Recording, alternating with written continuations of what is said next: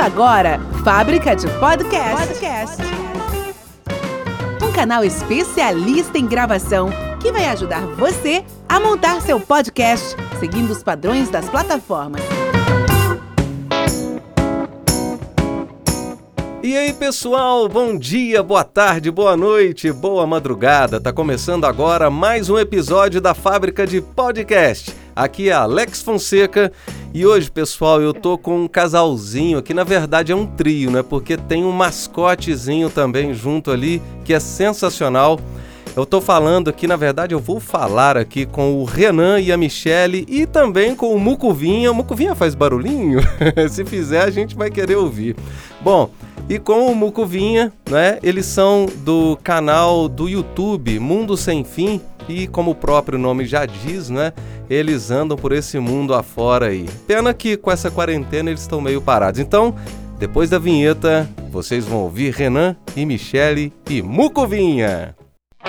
Fábrica de Podcast. Propague suas ideias.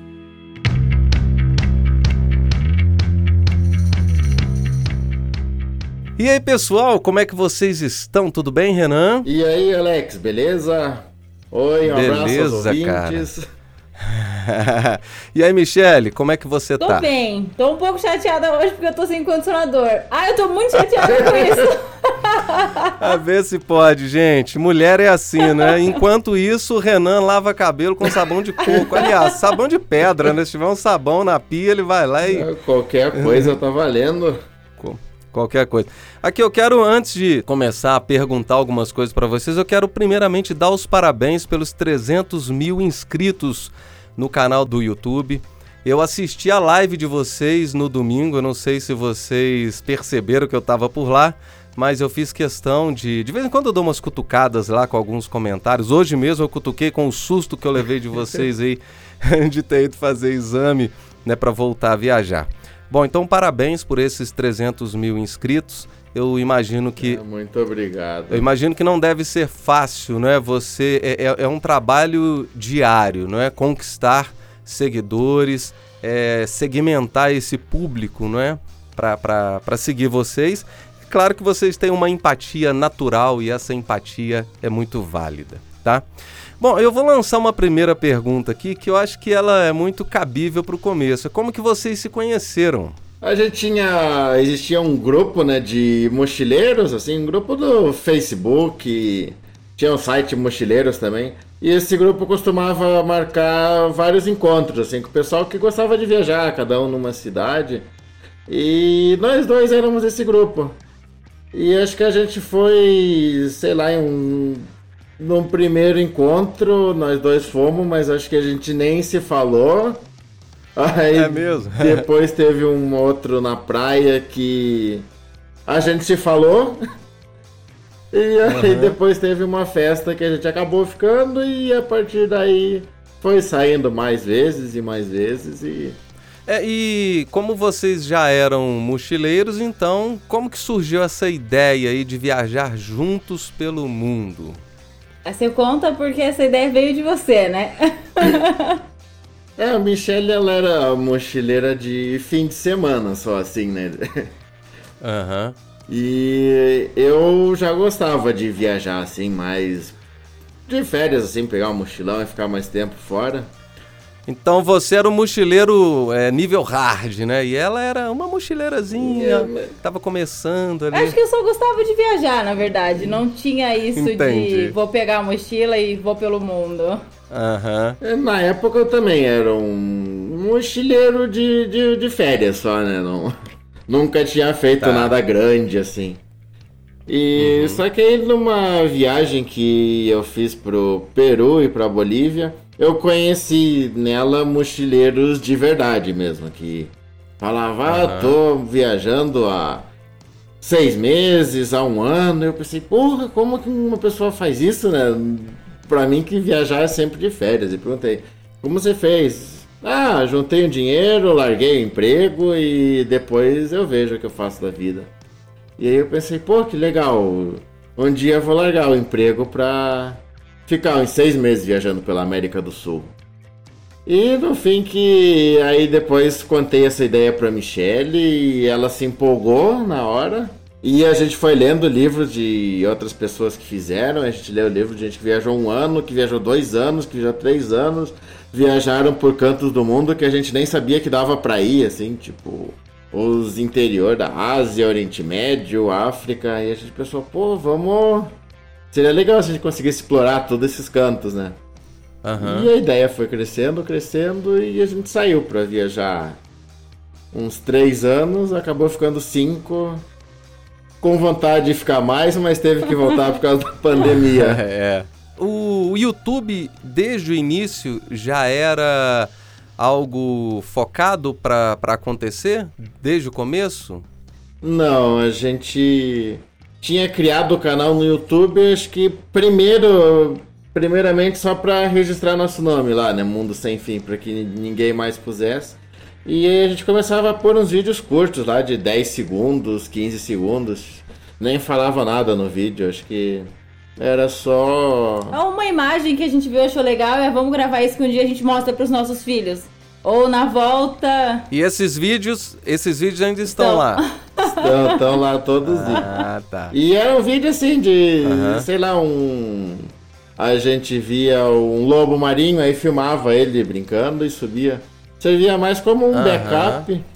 E na época a gente escrevia o blog também. Então esses vídeos acabavam servindo de link pro blog, né? Porque se a gente quisesse subir vídeo pro blog, a gente tinha que pagar mais hospedagem. Subindo pro YouTube, pondo o link no blog, ficava de graça. Então o nosso YouTube era pra isso. Na época, na verdade, acho que nunca passou pela nossa cabeça um dia virar youtuber profissional, assim. A gente nem assistia YouTube, né, amor? Sim. O YouTube pra gente era um negócio que a gente ligava às vezes pra ouvir música. Entendi. Era isso pra gente. Foi um acidente eu- de percurso que deu certo.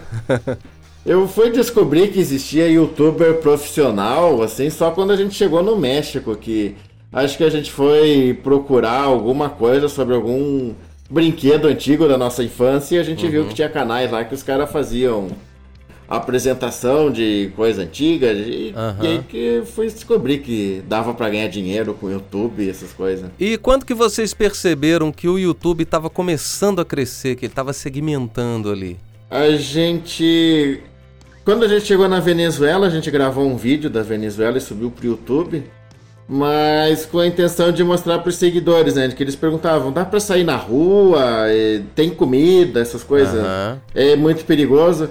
Aí a gente gravou um vídeo andando numa rua e falando: ó, vida normal, né? O país tá em crise, mas as pessoas saem na rua, não, não tá tão perigoso quanto dizem. E a gente filmou uma feira também e falou: ó, tem tudo que é comida. O que acontece é que é caro pra eles, né? Aham. Mas pra quem é turista tem de tudo.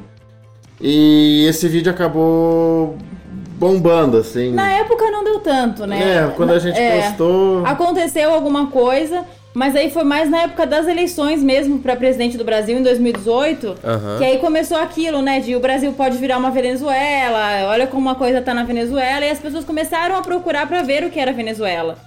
E aí foi quando elas começaram a achar esse vídeo, e aí elas não acreditavam nesse vídeo, elas entravam nesse vídeo só pra xingar a gente, Entendi. e cresceu. Aí deu um engajamento bom, o YouTube falou, estão comentando, o YouTube não sabe se estão xingando ou não, então pôs o vídeo em destaque. Aham. E assim, bombou, que eu digo, esse vídeo deve ter chegado a mais 100 mil visualizações.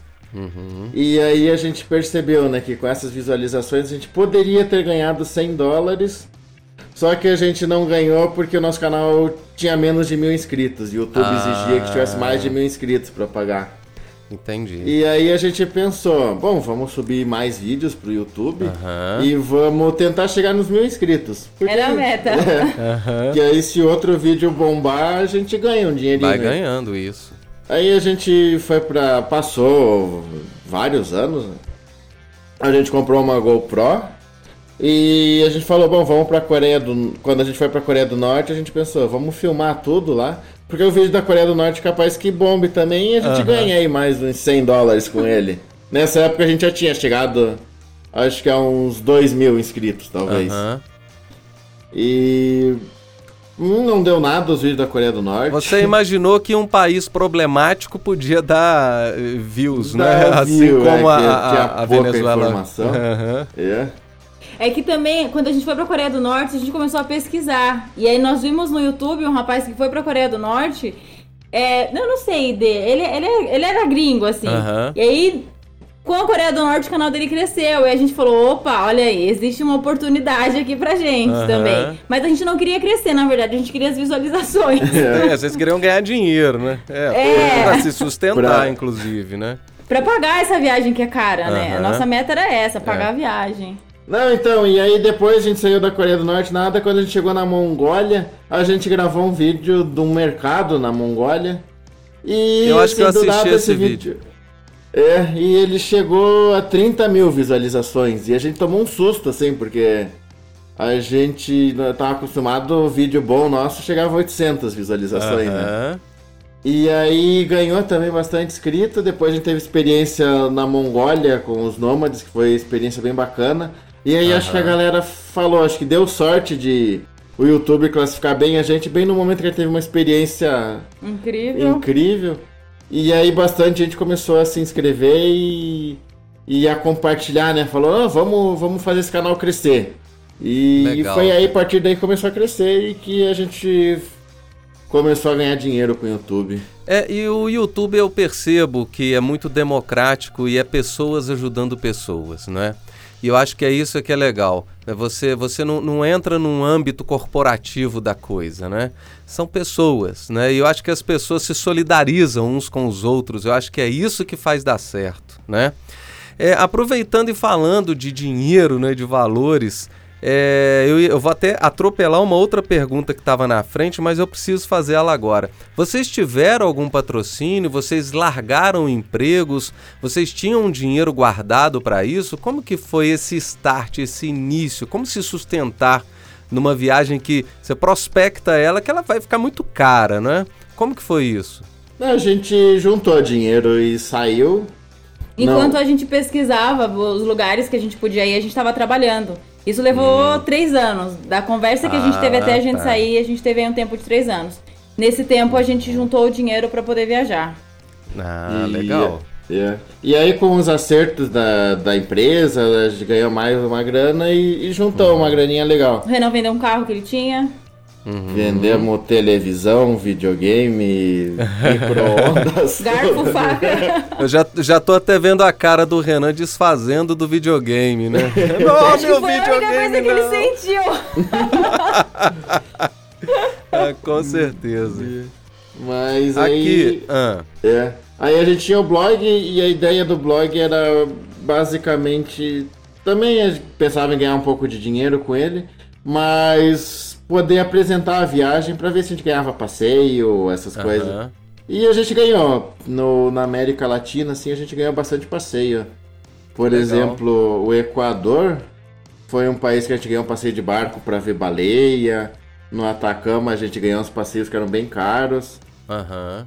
E, e aí a gente tava satisfeito com isso. Mas patrocinador mesmo, uma empresa patrocinar a gente, não, nunca teve. É, eu imaginei que não tivesse porque eu nunca vi nenhuma marca associada a vocês, né? Então isso eu, eu imaginei. Mas essa é uma pergunta que eu acho que todo mundo deve ter essa curiosidade, né? E você é engenheiro, não é isso, Renan? Isso, sou engenheiro de computação. Aham. E a Michele? Eu sou formada em administração de empresas, mas trabalhava na área de treinamento. Ah, tá. A minha esposa é formada em administração de empresa, né? Infelizmente tem, um, tem um conselho fraco, né? E assim, não tem muita proteção. Mas é um bom curso. Eu acho que ah, no Brasil deviam exigir que toda empresa tivesse um administrador, assim como exigem que tenha um engenheiro, né? Em Sim. uma construção, né? É isso. Bom, mas é interessante, legal, legal demais saber que vocês prepararam essa viagem durante três anos. É isso aí pode servir de exemplo para quem tem interesse de fazer esse tipo de coisa, né? Porque assim, não foi da noite pro dia, né? Foi planejado, né? Vocês não foram irresponsáveis de falar assim, vamos largar tudo e vamos embora, né? então isso é legal, muito bacana. Bom, é, agora como nasceu o Mucovinha? Eu tenho essa curiosidade. O Mucuvinha foi um presente que eu dei pro Renan. A gente tava num começo, não, não, é, não sei nem se a gente pode chamar de relacionamento, a gente tava se conhecendo, acho que não tinha nem um mês que nós estávamos juntos. Aham. E aí eu dei o Mucuvinha pro Renan porque eu falei que o Mucuvinha se parecia com ele. É tal pai, tal filho, né? Iguais. É, mas o Mucuvinha, eu acho interessante você personificar, não é? Um, um personagem desse, torná-lo, porque eu acho que deve até ajudar vocês a, a- a trabalhar a afetividade também, né? Igual a bola lá do náufrago, né? Que ele desenhava, né? Então vocês viajando, tendo personificado uma outra pessoa junto, né? mesmo que não seja uma pessoa, mas acaba sendo alguém para no momento em que a Michelle brigou com o Renan, o Renan brigou com a Michelle, você tem o Mucuvinha ali do lado para falar, ô Mucuvinha, pô, me ajuda aqui, né? Bom, interessante demais. É, e sobre questão de família, vocês tiveram apoio de família ou foi aquela loucura de falar, ah, vocês estão doidos, largar emprego, viajar pelo mundo, papapá, essa história que todo mundo sabe que acontece, né? Pra mim foi mais fácil, né? Porque tinha. Meu pai, ele já tinha feito uma viagem parecida quando eu era jovem, pela América do Sul, aqui, Peru. Então ele incentivou bastante.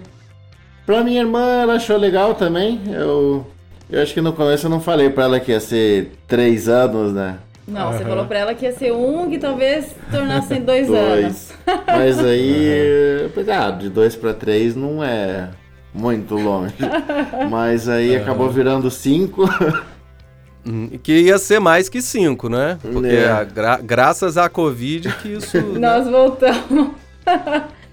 E a minha família, não sei, eu acho que eles ficaram meio chocados, assim, foi uma surpresa. Eles só pediam pra gente tomar cuidado mesmo. Acho que deles a gente ouviu que a gente é louco, se a gente tava fazendo a coisa certa. E é engraçado que eu tenho uma prima que é- ela nunca falou isso pra gente, mas ela falava assim: ah, eu quero que o dinheiro deles acabe logo, porque aí o dinheiro deles acaba e eles voltam pra casa.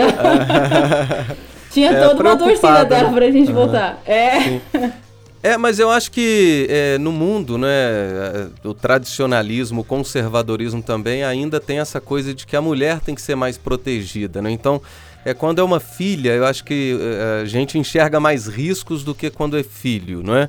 É, num, num mundo machista, né, que, que existe, isso está quebrando, aos poucos isso vai, vai mudando esse conceito, mas é, é natural, não é? É, é, pensar e perceber isso dessa forma, né? Bom, é, vocês fizeram algum tipo de seguro ou foi lá assim, daquele jeito, vamos mesmo assim, sem se preocupar com a saúde e com acidentes de percurso e tudo mais? É, foi daquele jeito. não tinha seguro, não. Mas a gente tinha um dinheiro, a gente deixou um dinheiro de reserva para que a gente conseguisse voltar pro Brasil de qualquer canto do mundo. Pra se desse um problema, a gente abortava a viagem na hora. Ah, tá. Então a Entendi. gente tinha lá. E, e- e vocês sempre tiveram esse dinheiro guardado, esse, esse backup aí pra voltar? Sim, a gente juntou o dinheiro pra viajar e separou ali 20 mil reais. E falou: se acabar o outro dinheiro, a gente pega esse 20 mil reais e volta pra casa. Era um dinheiro que tava separado, a gente não ia tocar nele. A gente sabe que esse dinheiro ele nunca seria usado. Nessa na viagem ele Sim. nunca seria usado. Tá. Bem interessante e bem maduro e bem seguro essa, né, isso aí. Porque eu imagino que devem ter outros casais, outras pessoas que fazem isso aí pelo mundo, mas não tem esse pensamento, né? Depois passa aperto e pode até começar a morar na rua por não ter para onde ir, não é? É um negócio complicado. Bom, é, vocês falam outras línguas? Falam inglês, espanhol, russo e tudo mais? é, o chinês, né, o mandarim? Ou não? É na base do Google Improvisator? Eu, eu falo inglês, eu estudei inglês, escola particular. E a gente aprendeu espanhol viajando. Acho que depois de. Espanhol era, era fácil, né? Você pega rápido. Então acho que depois de dois meses de viagem já estava quase fluente. Uhum. E aí os outros idiomas, tipo chinês, russo, a gente aprendeu o básico viajando, assim, sabia falar oi, obrigado, tchau. Sabia os números, sabia o básico para sobreviver e algumas palavras de educação para poder tratar bem as outras pessoas. Ah, sim, sim. É, eu acho que esse, esse cuidado deve ser, assim, muito importante, né? é. né? Porque sem, sem querer falar um, é. um palavrão com o pessoal lá, é. ou então alguma coisa que poderia ofender, né? Sem saber. É, esses dias eu estava assistindo um vídeo de vocês na Rússia, passeando por uma cidade. É, lá que tem aqueles menininhos no, no, numa praça é uma, uma, uma, estátua dos menininhos. Aí você parou num lugar lá para comprar. Parecia um cachorro quente frio. Tava nevando, ah, tava com gelo. Sim. É. E eu percebi que você foi lá, conseguiu comprar, mas você pediu ajuda para uma mulher. É, a mulher ela falava inglês, a, a que tava comprando. Ou, uhum. ou não. Não, acho que ela não falava eu não inglês. Não lembro não. qual era. Foi na na cidade do, dos mongóis lá na. é, é, porque vocês gostavam de ir em cidades que não eram tão procuradas pelo turismo, né? É. Para mostrar outras partes e outros lados, né, da, do mundo. Ah, e... sim, eu lembrei em qual cidade é que era. É. Não, ela não falava inglês, não. De alguma maneira vocês se entenderam. É, né, é que às vezes a pessoa fala e a gente vai rindo e. é. Me, e... me dá um, um, né? Você fala, me dá um sem querer, é, você é. fala em português, né? E acaba é, que dá certo. Né? Tem lugar que dá na mesma você falar em português, em inglês, em chinês, não vão entender mesmo. Aham. Uhum. Mas a é, gente. Bom... A gente se ah. virava principalmente com mímica, né? O Google Tradutor a gente usava em algumas situações, para não ter dúvida, mas a gente não gostava de conversar com uma pessoa usando o Google Tradutor. A não ser que tivesse mais intimidade, porque às vezes ele traduz errado e as traduções erradas podem dar uma confusão. Pode... Isso, isso é problemático, né? É, eu já passei por problema parecido é. com, com o Google Tradutor. É, por é, exemplo, bom... às ah. vezes a gente tava na casa de alguém, né? Você podia ir oferecer a pessoa, ó, oh, quer que eu compre alguma coisa? E aí o tradutor diz: Quero que você compre tal coisa. Aí a pessoa pensa ah, que folgado. e na verdade está oferecendo a ajuda. Entendi. Uma outra Entendi. vez a gente estava conversando com uma senhora e aí a gente traduziu o que ela falava. E o tradutor estava contando que o filho dela assassinou alguém em algum momento. e Mas era o contrário. Que... É, não, não tinha nada de assassinato não? na conversa. A conversa não estava indo por esse lado, a gente estava falando de comida. Aham, uhum, caramba. Então não dá pra confiar. Imagina se fosse o contrário, a gente contar pra ela que assassinou alguém enquanto cozinhava. Nossa, vocês iam preso na hora. Sim. Então a gente caramba, tem medo que... do tradutor. Que perigo. É, eu sei que tem aplicativos que são mais fiéis, né? Parece que tem até aparelhos né, de tradução simultânea que são bem fiéis, né? Que tem um, um algoritmo, uma inteligência é, cognitiva, né? Uma inteligência cognitiva artificial bem bem interessante. Mas são aparelhos caros, né? Até nunca vi um pessoalmente, não. Bom, vocês já tentaram entrar em algum país e não conseguiram? Fala assim, não, vocês não vão entrar. Ou tiveram muita dificuldade, mas conseguiram entrar? A gente não conseguiu entrar num país que não existe, na verdade, né? Que é a Abecácia, ah. que é uma parte da Geórgia que pediu independência e se declarou independente mas ninguém reconhece a independência deles. Só uns cinco países no mundo. Uhum. Mas você precisa de uma autorização especial para entrar lá. A gente conseguiu autorização, mas quando chegou na fronteira, não deixaram entrar por causa do coronavírus. Bem no dia que a ah. gente foi entrar, teve o primeiro caso de coronavírus na Geórgia. Aí os caras fecharam a fronteira. Ah, tá. então, na verdade, foi por conta da questão da pandemia, né? Não estava não, não relacionado a outras questões, né? Não. não. Sim, é Agora, é menos sim, mal, né? É. Agora, assim, tendo tudo certo para entrar e falarem, não, não pode entrar por porque são brasileiros ou porque não fomos com a cara de vocês, isso nunca aconteceu. Uhum. Bom, é, vocês passam sempre uma empatia muito bacana, muito boa e de uma forma assim que vocês se relacionam com um carinho um com o outro, com uma troca, uma parceria, né, uma amizade. E vocês passam muito isso. Mas eu imagino que em algum momento vocês devem ter aí uns seus atritos, né, suas contradições, né? E já, já, já aconteceu de alguma vez vocês é, iam gravar alguma coisa e por conta de uma briga teve que parar? Não, também não vou gravar hoje não. Não, tô de saco cheio. Na verdade, não. A gente, o René é muito calmo, né? Então uhum. não dá nem vontade de arrumar uma briga, porque eu acho que se eu arrumar uma briga, ele vai deixar eu brigando sozinha. Então. Essa foi boa. É, então não, não tem. Às vezes a gente fica nervoso mesmo, mas aí um olha pra cara uhum. do outro já dá risada. Mas acho Sim. que a gente nunca teve nada que possa chamar de briga, né, amor? Uhum. É, eu também não levo as coisas muito a sério, então quando a Michelle tá brava, eu fico zoando é, com a cara tranquilo. dela. Ela... É. Aqui, me dá o seu segredo, cara. Eu, nossa, eu preciso disso. me ensina, depois me dá um mini curso aí que vai ser muito bom para mim.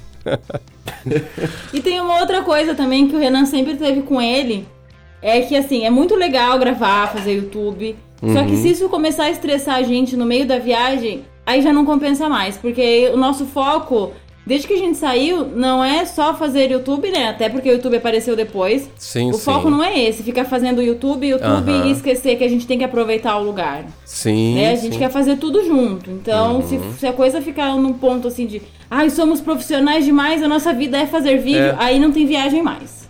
Mas eu acho que, pelo que eu percebo, o YouTube é uma consequência né, de tudo isso, né? E, e o que faz ele dar certo é justamente essa essência de vocês. Porque se vocês tentarem mudar essa simplicidade e falar assim, vamos profissionalizar, aí ele deixa de ser o canal de vocês. Né? Acho Porque o, o, o, canal de vocês tem essa pegada, essa simplicidade, essa cumplicidade de vocês, né? Fazer tudo de uma forma muito simples, apesar de ter as edições que vocês fazem, apesar de ter o a vinhetinha e tudo. Então, é, mas isso é, eu acho que tem que ser desse jeito mesmo, né? É, agora você, pode observar alguns youtubers famosos aí que começaram dentro do quarto deles, quando eles começam a profissionalizar demais, a melhorar tudo, eles começam a perder um pouco de engajamento. Às vezes ganha por conta de publicidade, de mídia, de marketing que começa a fazer, mas a empatia morre. E eu acho que o que, o é, que é bacana é essa empatia. Né? É, que eu acho que aí quando se profissionaliza muito, você talvez ganha mais audiência, mas você se afasta dela, né? Isso, falou a tudo. A pessoa assiste e fala, ah, legal, eu gosto do canal dele, mas esse cara tá longe do. Aham. Uhum. E é. com a gente, o povo fala assim, né? Pô, acho legal vocês que. Vocês são gente igual a gente, tem Isso. os mesmos defeitos que a gente. É. E... e um conselho, não deixe isso morrer, não por mais que vocês ultrapassem um milhão, por mais que vocês né, é, é, ganhem muito dinheiro com isso, não deixe isso morrer não, porque eu acho que a essência do ser humano está nisso, né? nessa simplicidade, nessa verdade, nessa naturalidade, e a gente gosta disso. Né? Ah. É. Aqui, qual a melhor experiência que vocês tiveram nessa viagem? Falar assim, essa foi a melhor para marcar, é memória afetiva mesmo. Teve uma que eu gostei muito, que foi nossa, na verdade toda a nossa viagem desde a fronteira da Venezuela até a gente chegar no Panamá, né, que a gente viajou por uma região da Colômbia, bem a região da fronteira Colômbia-Venezuela, que é uma região muito pobre, acho que é a região talvez mais pobre da América do Sul. E a gente viu lá uns povos indígenas que eles não tinham nada mesmo, viam o lugar era deserto. A gente foi visitar, teve até uma vez que a gente tava andando com uma garrafa d'água, uma menininha saiu da casa dela e pediu pra gente dar um pouco de água para ela. Um bem que todo mundo tem, ela não tinha na casa dela uma garrafa d'água. Acho vida. que ali tocou bastante. E aí, seguindo essa viagem, né, depois a gente visitou a parte turística da Colômbia e decidiu cruzar da Colômbia para o Panamá de barco. E aí, nessa parte, acho que a gente passa na parte mais pobre da Colômbia, economicamente falando. Eu acho que essa região dos índios era a segunda mais pobre. Só que nessa parte mais pobre da Colômbia as pessoas viviam bem, viviam com dignidade, tinham água, as crianças brincavam na rua, tinham comida. Era uma pobreza assim de de você não ter dinheiro, né? Não, você não gera capital. Uhum. Mas você vive bem, você tem tua vaca no quintal, você tem uhum. tua plantação de fruta. Já o outro lado não, né? O outro lado era mais rico que esse porque tinha gente que tinha dinheiro lá, tinha gente que explorava a região, mas tinha essa pessoa na miséria mesmo.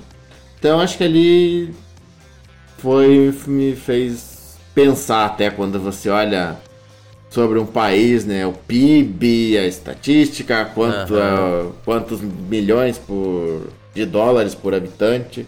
Pensa, cara, será que vale a pena você calcular isso? Será que é isso que é importante? Olha só que interessante, né? Eu fiz uma pergunta para vocês: qual foi a melhor experiência que vocês tiveram na viagem?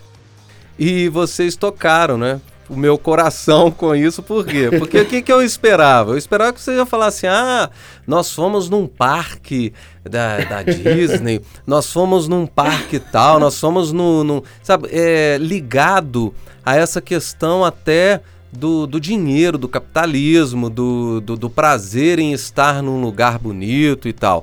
E vocês me deram uma experiência né, que tocou o coração de vocês e que foi a melhor experiência, que foi oferecer água né, a uma menina que precisava da água de vocês que não tinha o um mínimo. É, cara, isso me tocou, me tocou. É. Sabe quando a gente começou a viajar, a gente valorizava muito a natureza, olha aquela montanha, olha esse prédio. Mas depois de uns meses viajando, acho que você vê tanta coisa bonita todo dia que você dá menos valor aí, você começa a dar mais valor às pequenas experiências que você tem. Sim, sim. É, infelizmente, né, hoje é, isso está acabando, né? É, eu costumo comentar e brincar assim, eu adoro o cheiro de mato, eu adoro o cheiro da tarde, eu adoro o cheiro da noite, o cheiro da manhã. E com os afazeres do dia a dia, com esse corre-corre, com essa coisa de correr atrás do dinheiro, a gente perde essas pequenas coisas, sabe? É, é aquela coisa simples, né, de você fazer até uma meditação com é, mexendo em alguma coisa pequena, né? Em pegar um pedacinho de grama, assim, igual não sei se vocês já fizeram aquela tiririca, comer a beiradinha da grama, assim. É coisa boba, coisa pequena, coisa em contato com a natureza, né? E a gente perde isso e vai perdendo isso aos poucos e começa a valorizar sua coisa grande, sua coisa né, que, que, que tem a ver com dinheiro, que tem a ver com comprar, né? Ah, se eu não comprei, então não é legal. Então eu, eu acho que a gente tem que saber valorizar essas pequenas coisas. E parabéns por essa resposta que você deu, cara. Agora, qual que foi a pior experiência que vocês tiveram? Perda do Mucovinha? Ah, sem dúvida no... nenhuma. Eu não sabia que ele. Ele tinha fugido de casa, ele ficou rebelde, o que aconteceu? Segundo ele, a gente se perdeu dele. Ele conta que ele tava tranquilo e a gente que se perdeu. Mas a gente tava numa praça na, Ru na Rússia. Era na, no Cazaquistão. É, fronteira é. com a Rússia, eu acho, uhum. né? E fazia muito frio. E aí a gente tinha comprado as nossas novas roupas de frio. Só que são roupas que você não. Você perde um pouco da sensibilidade na sua pele, né? Porque é muita roupa, ah, assim, você não ah, sente. Uh -huh. E ele é uma pelúcia que a gente tava com ele no braço. Uh -huh. Aí eu falei pro Renan, falei, amor, a gente tem que tomar cuidado, porque eu não sinto mucuvinha, eu que tava carregando ele. Uh -huh. E aí, sei lá, passou uns 20 minutos, quando a gente se deu conta, ele tinha sumido. Ele tinha caído e a gente perdeu ele. Aí vocês voltaram e fizeram o mesmo caminho e encontraram ele lá. Não, aí a gente ficou, tipo, duas pessoas desesperadas, Alex. Você não tem ideia do que foi a gente. o Renan voltou correndo para procurar por ele, para uhum. fazer o caminho. E aí, por sorte, a gente tem um seguidor nosso que é muito querido, que se chama Alex também. Uhum. E ele tinha comprado um mucuvinha para ele. E aí ele mandou uma foto pra hum. gente: olha, eu tenho um mucuvinha. E aí eu, eu me lembrei disso, peguei o celular e comecei a mostrar a foto dele para todo mundo. Ah, boa ideia. E as pessoas Algumas pessoas tinham até medo que não chegavam perto, né? Tipo, ai, quem é essa louca, né? O que, que essa mulher tá fazendo? Até que uma mulher viu e me apontou. Ele tava sentado num banquinho. Que isso? Alguém achou, deve ter uhum. apoiado ele lá e colocou ele lá. Exatamente. É, e o que é, é nosso, ninguém toma, né? É. Volta pra gente e pronto. Mas interessante, é, e é como eu disse, né, o, o Mucuvinha, por personificar ele, né, ele acaba sendo uma bengala, né, um acalento, né, ele, ele é uma é uma outra pessoinha junto com vocês, né, por mais que ele seja um ser inanimado, né, ele, ele tem vida para vocês, né? Não, ele é nosso filho, né? com certeza. E vocês é, já esbarraram com alguma celebridade hollywoodiana ou alguém famoso aí no meio do caminho? Vocês falam, ah, e aí, dou um autógrafo aqui. Não, a gente já viu a casa deles quando a gente tava em Los Angeles. Eu vi vocês nesse vídeo que vocês foram lá no morro, até onde dava para ver a placa Hollywood, É. né? É, eu vi que aí depois você voltou mostrando a casa do pessoal. É, interessante. Bom, mas eu pensei que vocês tiver, t- tinham pegado aí na, na mão de algum famoso e tal. Sabe que na Tailândia eu acho que a gente conheceu um famoso e não se ligou. Porque tava tendo um desfile, aí a gente foi lá, tinha dois fantasiados dançando lá. Aí a gente começou a olhar e tirou foto. Aí o povo viu a gente tirando foto, veio ver o que era. E aí acho que a mulherada veio gritando assim, né? "Ah!" Ah, Não sei se era algum K-pop que tava ali, Aham. alguma coisa. Mas É. o pessoal ficou doido, assim, com esse rapaz passando em cima do carro que parecia um trio elétrico, assim. A gente falou, ah, Aham. deve ser famoso. é uma celebridade desconhecida, né? É, vocês em algum momento dessa, vi- dessa viagem louca aí, que é maravilhosa, vocês tiveram é, vontade, pensaram em desistir? Você chegou assim, nossa, não, não dá mais não, nossa, estamos cansados, tamo, o dinheiro tá acabando, e agora, e pá? Ou não, nunca chegou a surgir isso na cabeça, essa dúvida? Não, Nunca. nunca. Né? Teve, teve vezes assim que a gente tava cansado mesmo. A gente falou, vamos parar uma semana aí pra descansar. Aliás, também teve uma vez, uma época no México, que a gente começou a dar muito certo, né? Passeio, todos os passeios que a gente pedia, eles aceitavam. Dá certo com blog, né, amor? É, com blog. Uhum.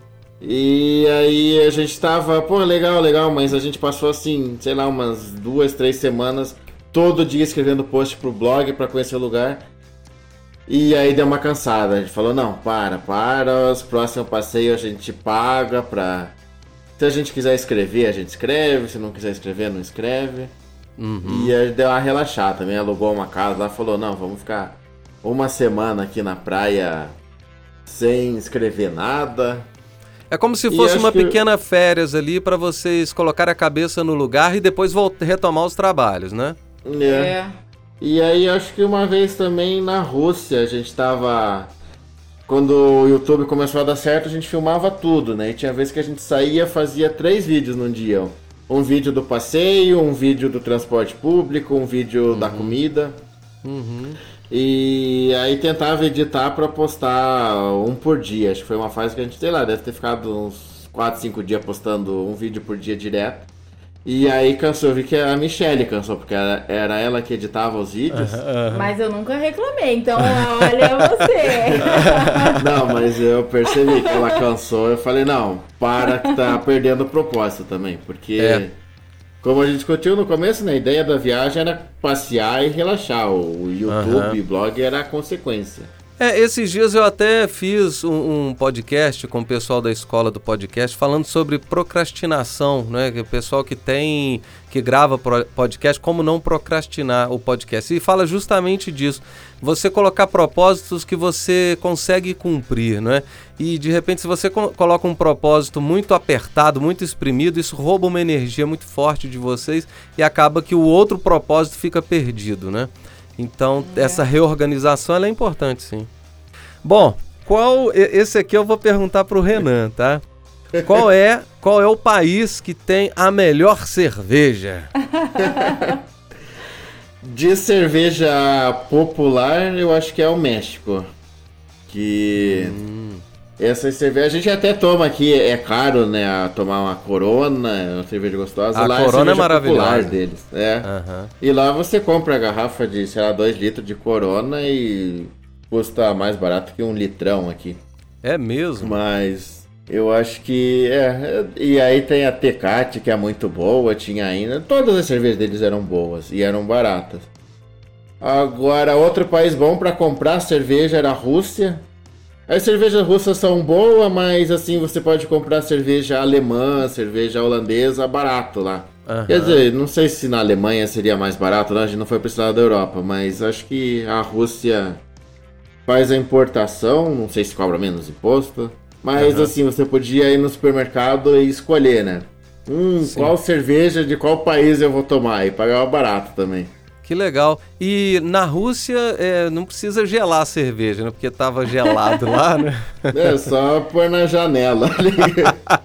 Já tá geladinho.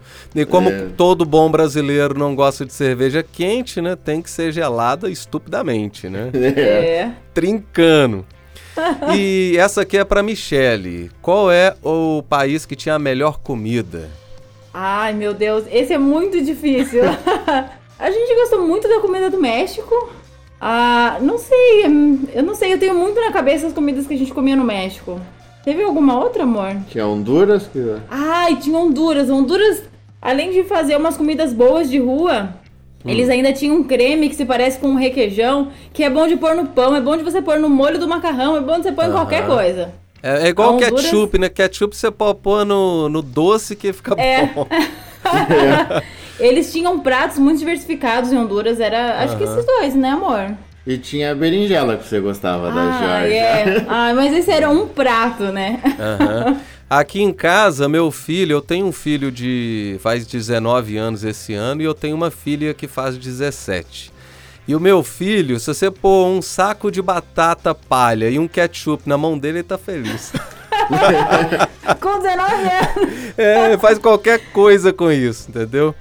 Não, Bom. mas, mas se você colocar arroz, feijão e batata palha, é uma delícia. Ah, feijão fantástico. não, arroz, ketchup e batata palha. Arroz, Uma ketchup, delícia. batata palha, não precisa de mais nada, não. Uma tá? delícia Tá isso. bem demais. Aqui, falar nisso, outro dia o Renan fez um bife aí que eu fiquei com vontade de comer, tá? Você pegou um bifão aí, vocês dormiram com cheiro de gordura, mas eu sei que o trem ficou bom. E eu sou mineiro, tá? Então eu falo o trem ficou bom porque eu sou mineiro. eu posso falar. Aqui, qual foi o país mais barato que vocês ficaram?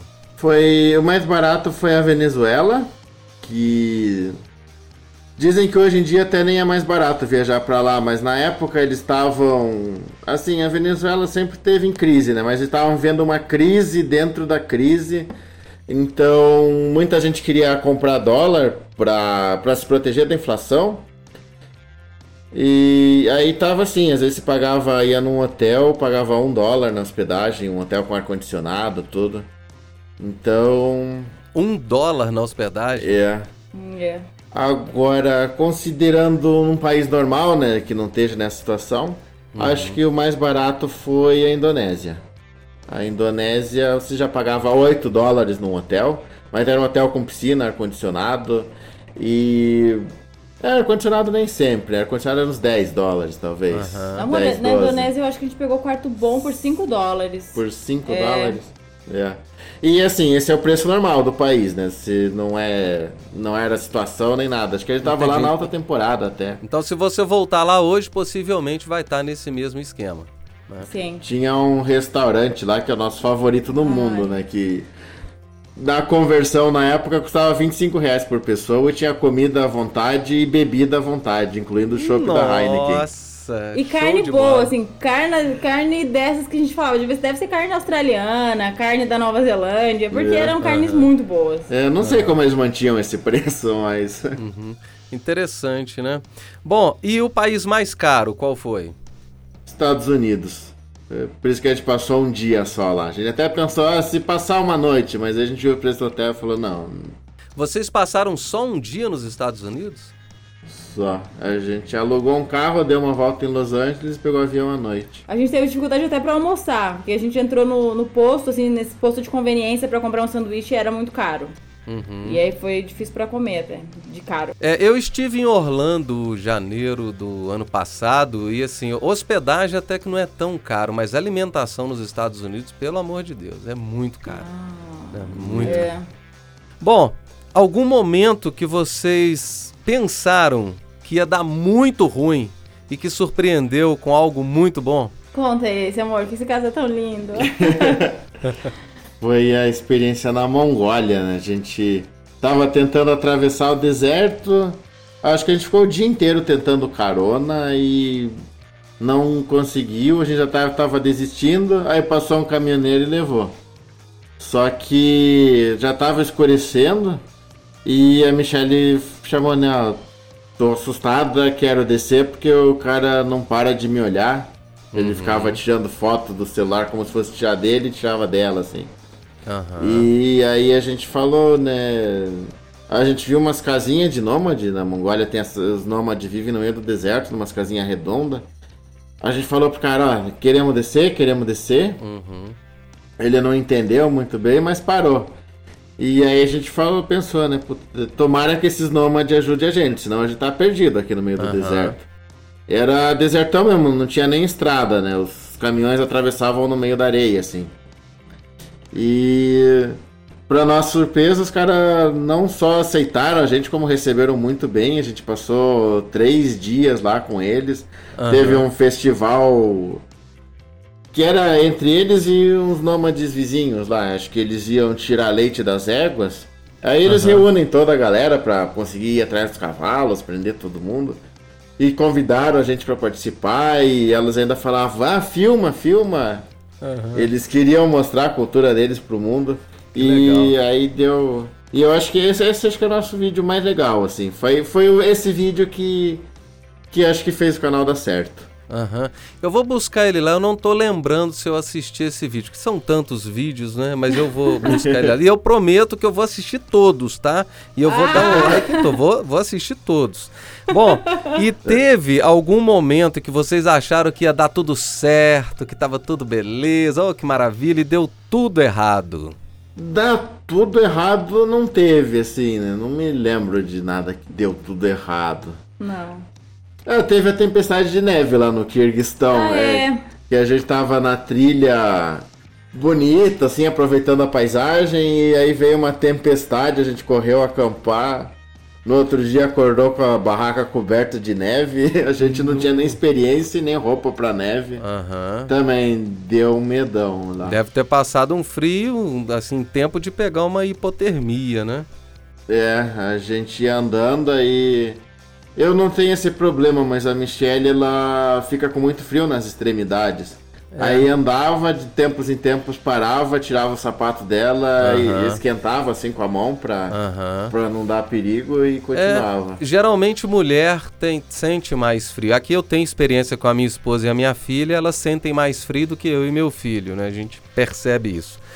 É, e, e teve algum país que vocês falassem, nossa, eu vou escolher esse aqui para morar? Tinha algum país que você falou assim, vou mudar para ele. Então, passar a aposentadoria nele. Se a gente fosse hoje para algum país que a gente realmente gostou, de todos os países, né, que a gente passou, seria o México sem pensar duas vezes. Ah, Por conta da cerveja, porque a gente consegue falar o idioma deles, então a gente vai conseguir fazer amigos. Uhum. Eles fazem um churrasquinho de leve, assim, mas eles fazem. Então, o México tem um lugar no nosso coração. Que é, legal. Que tem o que a gente gosta, né? Que é praia, churrasco e cerveja. E feijão. E feijão. E, e foi mais o começo da viagem, né? Foi, é mais o meio da viagem. Né? É, é no meio. meio. Mais o meio. Dois anos depois a gente chegou no México. Tá. É porque depois dos outros países que nós passamos, é, são países bonitos, de praia, alguns. É, são países podem ser mais baratos que o México, uhum. mas a gente não domina o idioma.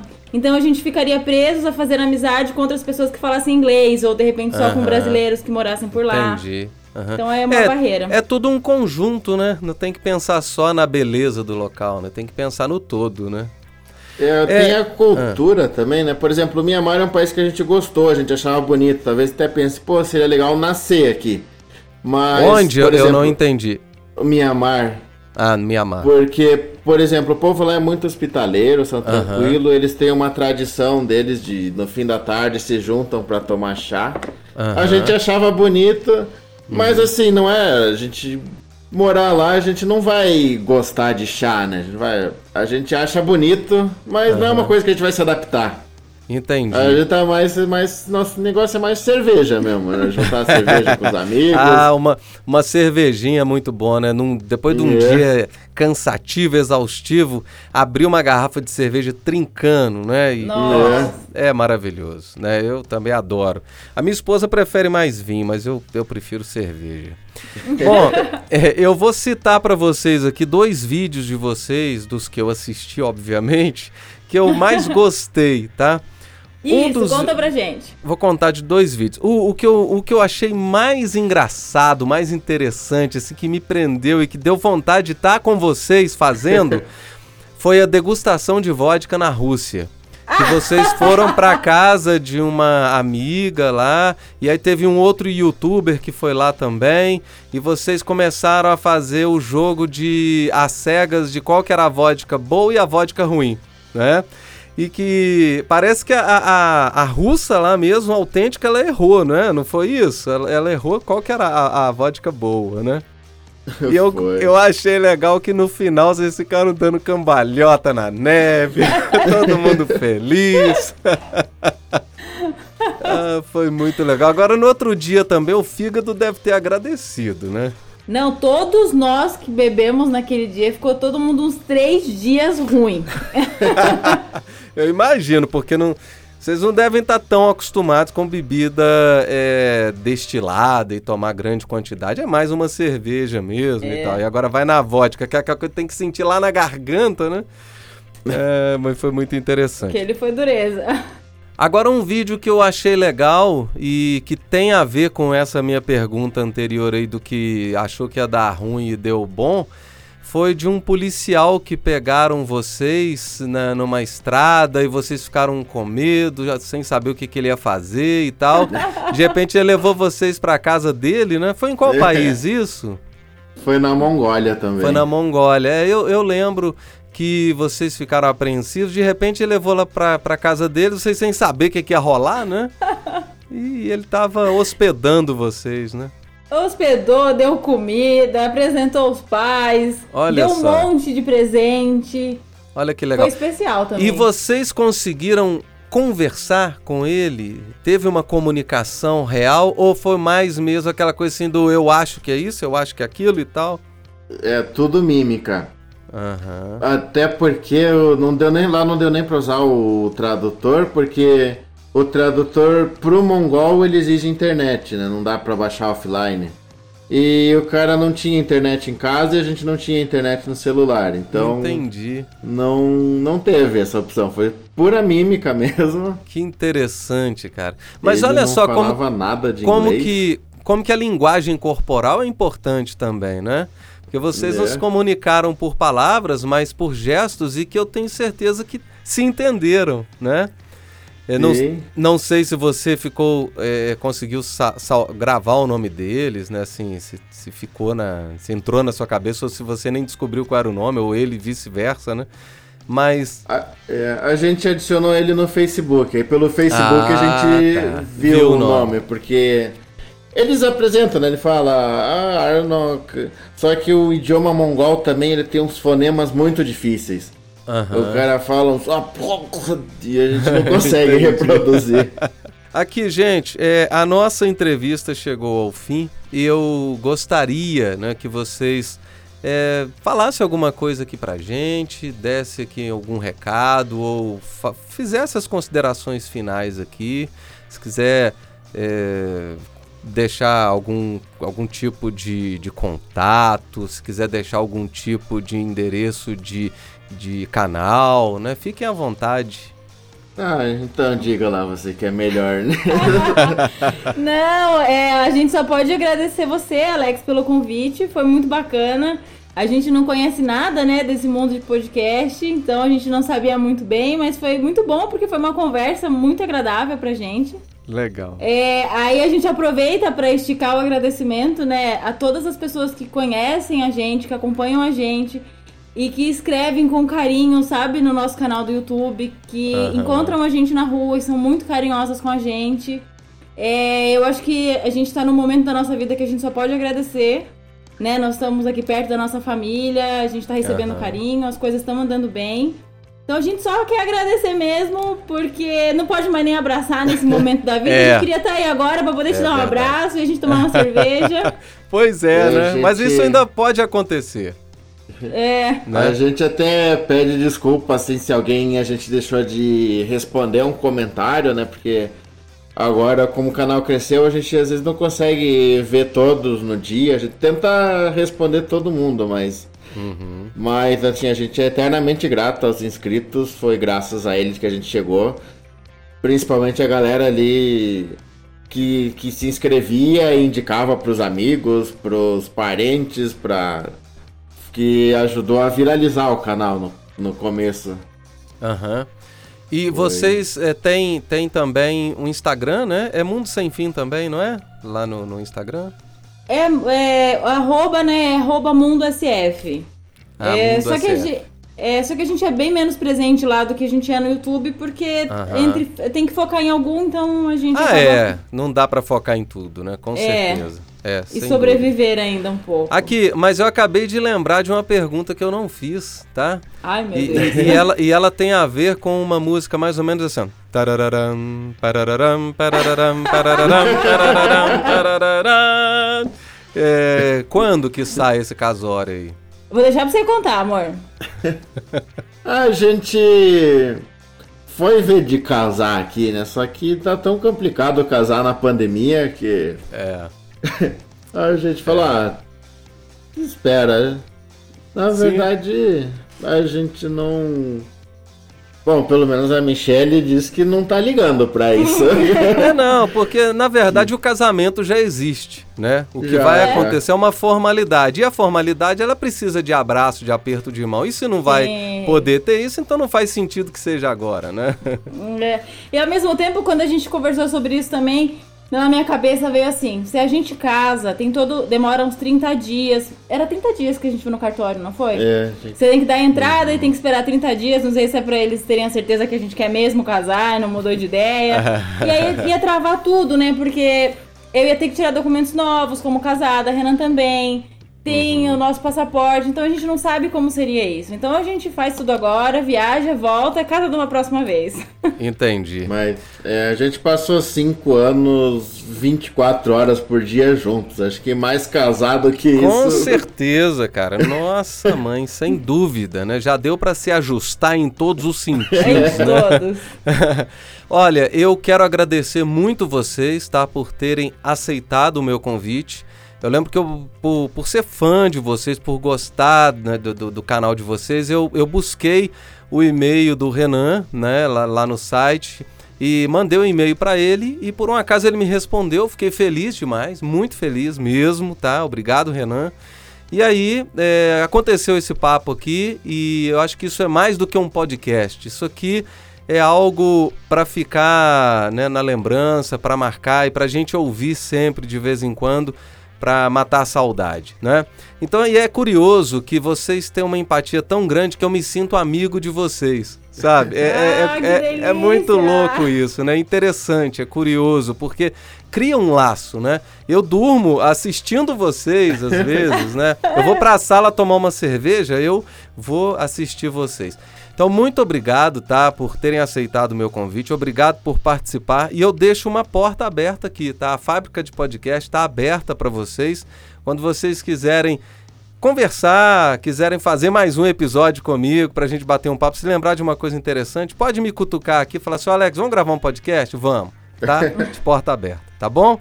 Muito Ah, obrigado, Bacana. tá? Não, nós é que agradecemos pelo convite, pelo carinho, por acompanhar a gente, por nos ter como amigos. É, a gente espera que quando isso, a- quando isso passe e a gente possa viajar, quem sabe a gente tá chegando aí em Minas e fala, e Alex, vamos pra um churrasco, rapaz? É, com certeza. Aqui eu estou na cidade de Divinópolis, que é a uns 100 quilômetros de Belo Horizonte, mais ou menos, pertinho.